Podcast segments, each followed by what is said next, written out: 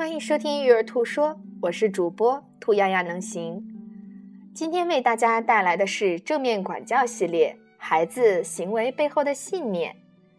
如果家长要了解什么才是有效的管教方法，有时候惩罚能暂时阻止不当的行为，但要了解长期的后果如何，就要看看孩子决定怎样看待自己，怎样看待别人和这个世界，以及他们基于这些决定长大了。以后会怎么样？让我们来看看孩子行为背后的信念吧。从出生起，孩子们便一直在做着各种各样的决定，无论我们大人是否承认。这些决定形成了他们的性格和生活目标，以及他们对感知到的不安全感和压力做出回应的方式。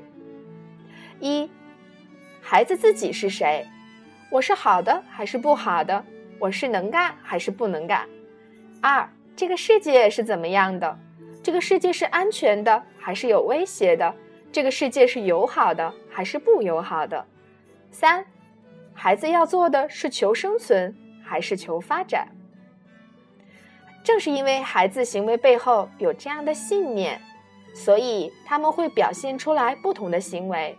无论是我们接纳的正确的行为，还是我们无法接纳错误的行为，我们一定要明白孩子的行为背后是有这样的信念的。